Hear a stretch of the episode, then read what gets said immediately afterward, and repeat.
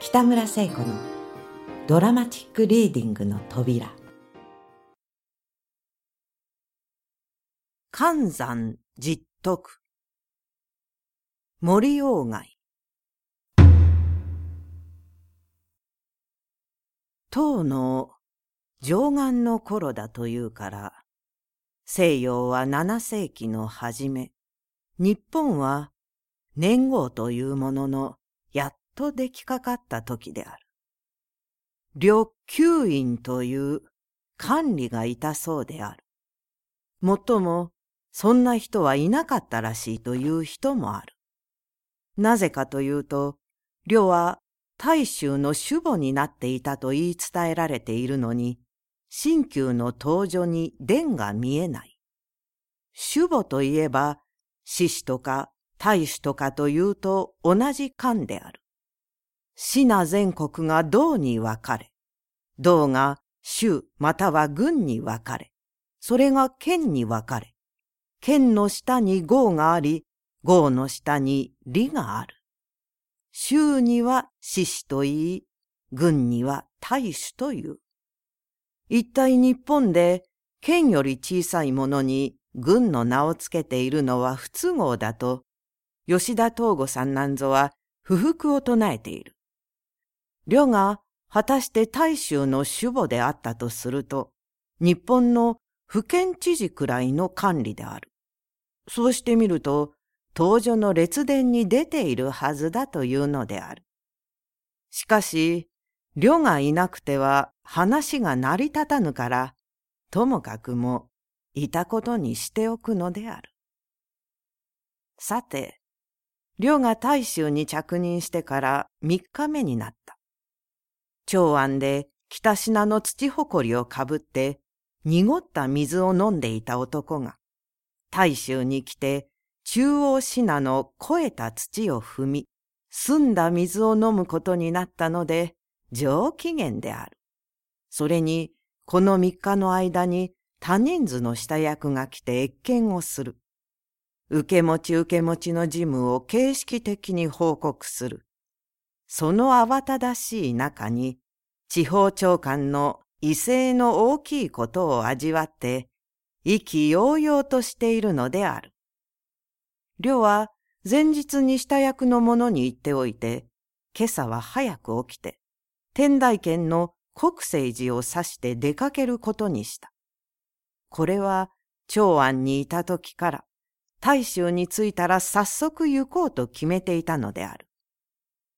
何の用事があって国政寺へ行くかというと、それには因縁がある。両が長安で主母の任命を受けて、これから認知へ旅立とうとしたとき、あいにくこらえられぬほどの頭痛が起こった。単純な霊マチス性の頭痛ではあったが、両は平勢から少し神経質であったので、かかりつけの医者の薬を飲んでもなかなか治らない。これでは旅立ちの日を延ばさなくてはなるまいかと言って、女房と相談していると、そこへ小女が来て、ただいまご門の前へ、小じき坊主が参りまして、ご主人にお目にかかりたいと申しますが、いかがいたしましょう？と言った。ふん、坊主か。と言って、りょうはしばらく考えたが、とにかく会ってみるからここへ通せ、と言いつけた。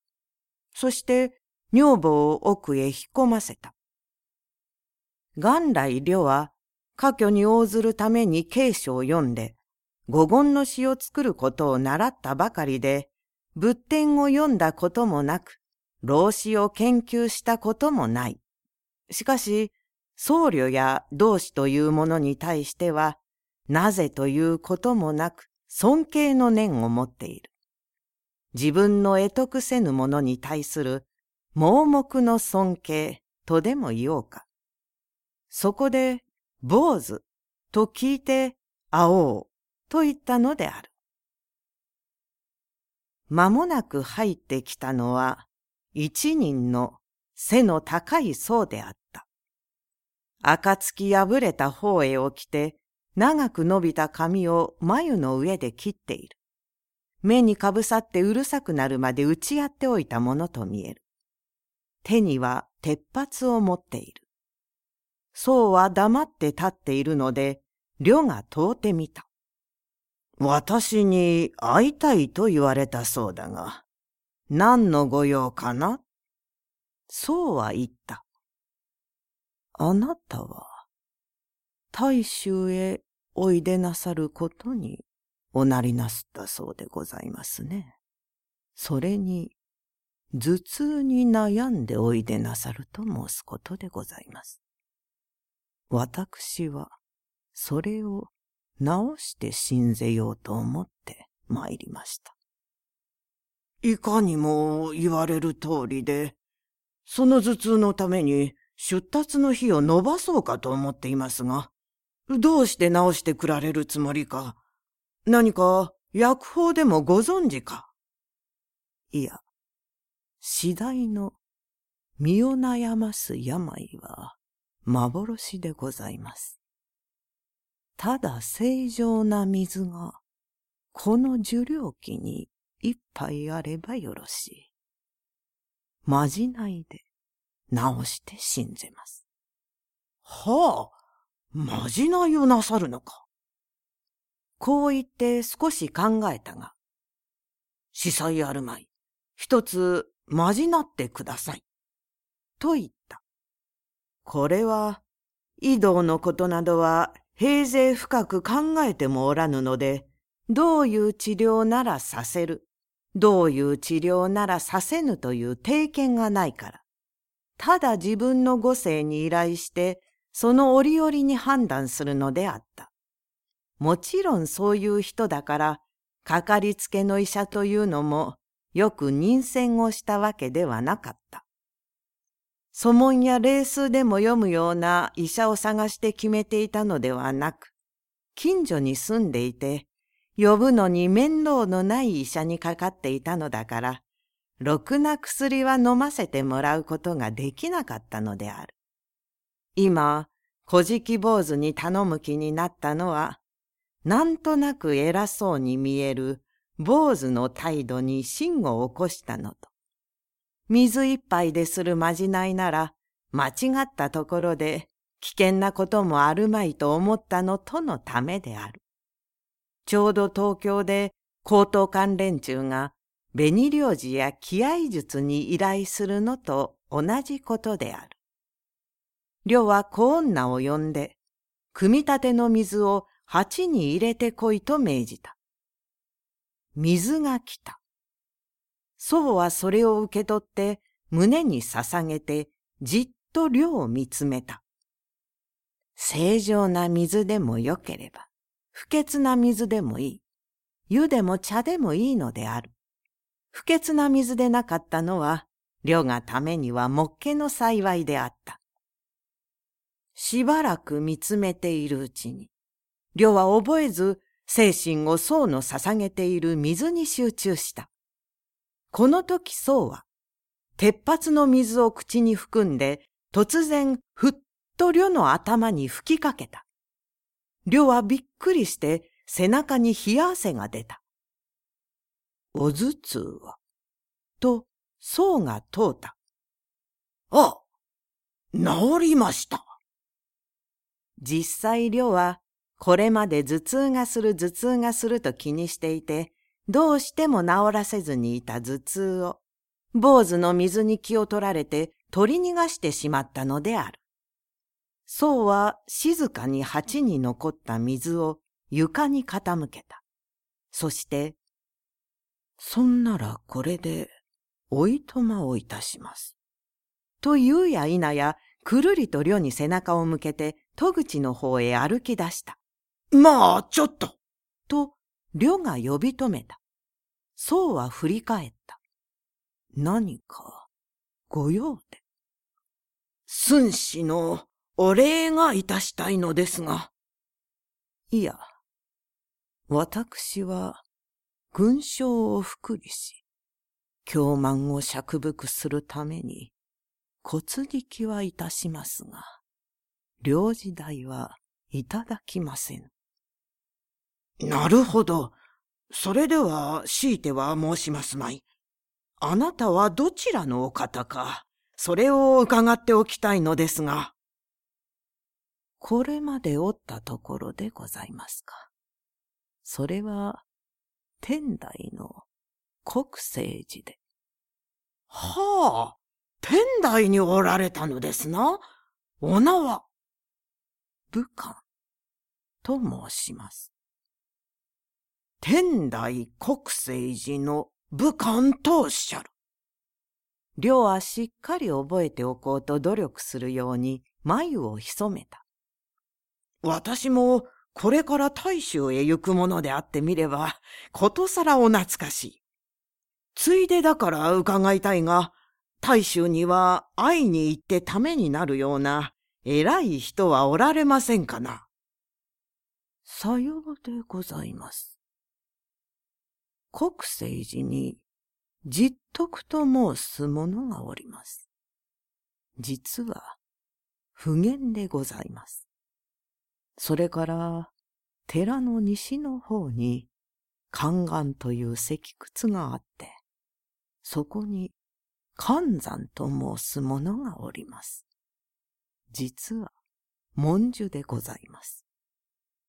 さようなら、おいとまをいたします。こう言ってしまって、ついっと出て行った。こういう因縁があるので、両は天台の国政寺を指して出かけるのである。全体世の中の人の道とか宗教とかいうものに対する態度に見通りある。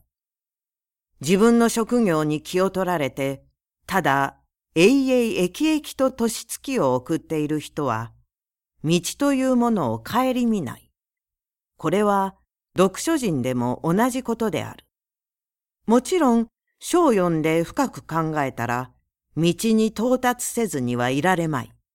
しかし、そうまで考えないでも、日々の務めだけは弁じていかれよう。これは全く無頓着な人である。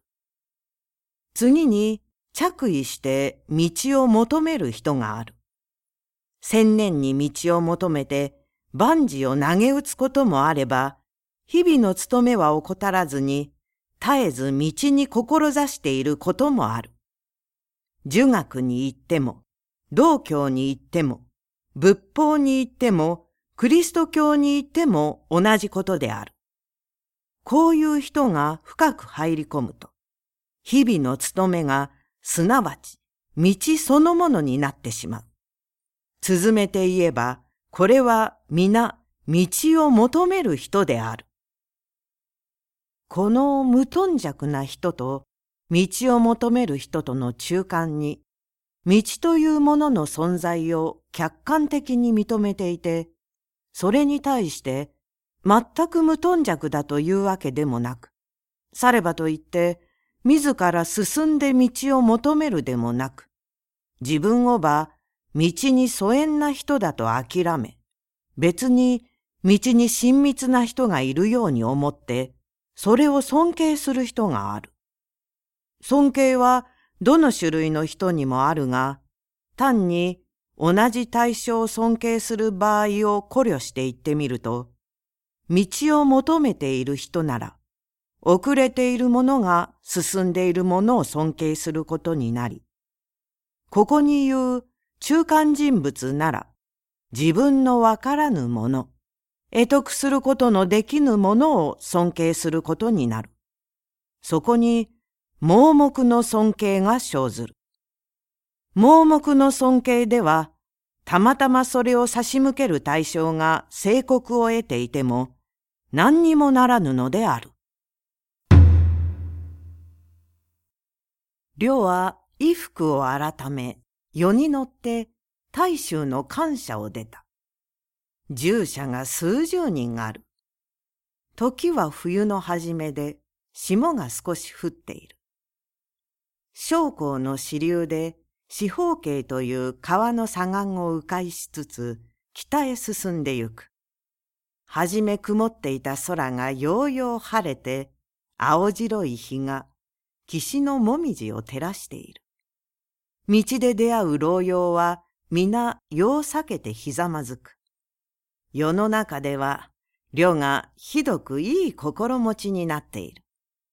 牧民の職にいて賢者を礼するというのが手柄のように思われて、世に満足を与えるのである。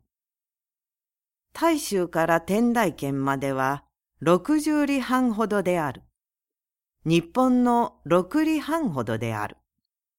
ゆるゆる世を書かせてきたので、県から役人の迎えに出たのに会ったとき、もう昼を過ぎていた。知見の感謝で休んで、地層になりつつ聞いてみると、ここから国政寺までは、つま先上がりの道がまた六十里ある。行き着くまでには世に入りそうである。そこで寮は知見の感謝に泊まることにした。翌朝、知見に送られて出た。今日も昨日に変わらぬ天気である。一体天台一万八千丈とはいつ誰が測量したにしても所詮高すぎるようだが、とにかく虎のいる山である。道はなかなか昨日のようにははかどらない。途中で昼飯を食って日が西に傾きかかった頃、国政寺の山門に着いた。自社大師の滅後に隋の煬帝が建てたという寺である。寺でも守護の御三家だというのでおろそかにはしない。道行という僧が出迎えて、寮を客間に案内した。さて、茶家の経が済むと、寮が通った。当寺に、武官という僧がおられましたか？道行が答えた。武官とおっしゃいますか？それは先頃まで本堂の後ろの総院におられましたが、暗夜に出られたきり帰られませぬ。当寺ではどういうことをしておられましたか？さようでございます。僧どもの食べる米をついておられました。ほう。そして、何か他の僧たちと変わったことはなかったのですか？いえ、それがございましたので、はじめ、ただ骨惜しみをしない親切な同宿だと存じていました武官さんを、私どもが大切にいたすようになりました。すると、ある日、ふいっと出て行ってしまわれました。それは、どういうことがあったのですか？全く不思議なことでございました。ある日、山から虎に乗って帰って参られたのでございます。そして、そのまま廊下へ入って、虎の背で詩を吟じて歩かれました。一体詩を吟ずることの好きな人で、裏の総院でも夜になると詩を吟ぜられました。はあ、生きたあらかんですな。その総院の後はどうなっていますか？ただいまも空き家になっておりますが、折々夜になると、虎が舞って吠えております。そんなら、ご苦労ながら、そこへご案内を願いましょう。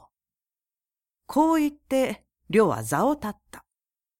道行は雲の意を払いつつ、先に立って、寮を武官のいた空き家に連れて行った。日がもう暮れかかったので、薄暗い屋内を見回すに、がらんとして何一つない。道行は身をかがめて、石畳の上の虎の足跡を指さした。たまたま山風が窓の外を吹いて通って、渦高い庭の落ち葉を巻き上げた。その音が石箔を破ってざわざわとなると、両は髪の毛の根を締め付けられるように感じて、全身の肌に泡を生じた。両はせわしげに空き家を出た。そして後からついてくる道行に言った。実徳という僧は、まだ当寺におられますか？道行は不審らしく、呂の顔を見た。よくご存知でございます。先刻あちらの栗屋で、寒山と申す者と火に当たっておりましたから、ご用が終わりなさるなら呼び寄せましょうか。はあはあ、寒山も来ておられますか？いや、それは願ってもないことです。どうぞ、ご苦労ついでに、栗屋にご案内を願いましょう。承知いたしました。と言って、道行は本堂について西へ歩いてゆく。両が後ろから通った。実徳さんはいつ頃から当寺におられますか？もうよほど久しいことでございます。あれは武漢さんが松林の中から拾って帰られた捨て子でございます。はあ。そして、当寺では何をしておられますか？拾われて参ってから三年ほど経ちましたとき、直道で上座の像に香をあげたり、豆苗をあげたり、その他供え物をさせたりいたしましたそうでございます。そのうち、ある日、上座の像に食事を備えておいて、自分が向き合って一緒に食べているのを見つけられたそうでございます。びんずる尊者の像がどれだけ尊いものか存ぜずにいたしたことと見えます。ただいまではクリアで僧どもの食器を表せております。はあ。と言って、両は二足三足歩いてから通った。それから、ただいま、寒山とおっしゃったが、それはどういう方ですか？寒山でございますか？これは当寺から西の方の宦官と申す石窟に住んでおりますものでございます。実徳が食器を洗いますとき、残っている飯や菜を竹の筒に入れて取っておきますと、寒山はそれをもらいに参るのでございます。なるほど。と言って、呂はついてゆく。心の内では、そんなことをしている寒山実徳が文殊不言なら、虎に乗った武漢は何だろう、などと、田舎者が芝居を見て、どの役がどの俳優かと思い惑う時のような気分になっているのである。甚だむさ苦しいところで。と言いつつ、道行は両クリアのうちに連れ込んだ。ここは湯気がいっぱいこもっていて、にわかに入ってみると、しかと物を見定めることもできぬくらいである。その灰色の中に大きいかまどが三つあって、どれにも残った薪が真っ赤に燃えている。しばらく立ち止まって見ているうちに、石の壁に沿うて作りつけてある机の上で、大勢の僧が飯や菜や汁を鍋釜から移しているのが見えてきた。この時道行が奥の方へ向いて、おい、じっとくと呼びかけた。両がその視線をたどって入り口から一番遠いかまどの前を見ると、そこに二人の僧のうずくまって火に当たっているのが見えた。一人は髪の二三寸伸びた頭をむき出して、足には草履を履いている。今一人は木の皮で編んだ棒をかぶって、足にはぼくりを履いている。どちらも痩せてみすぼらしい小男で、武漢のような大男ではない。道行が呼びかけたとき、頭をむき出した方は振り向いてにやりと笑ったが、返事はしなかった。これが実徳だと見える。棒をかぶった方は身動きもしない。これが寒山なのであろう。両は貢献等をつけて二人のそばへ進み寄った。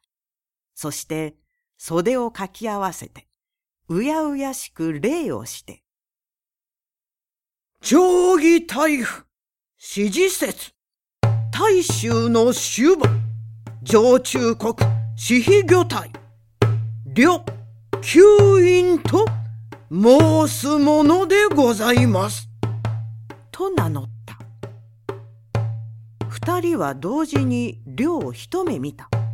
それから二人で顔を見合わせて腹の底からこみ上げてくるような笑い声を出したかと思うと一緒に立ち上がって栗屋を駆け出して逃げた。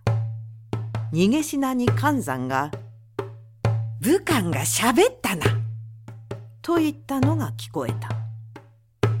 驚いて後を見送っている旅が周囲には飯や菜や汁を持っていた僧侶がぞろぞろと来てたかった。道行は真っ青な顔をして立ちすくんでいた。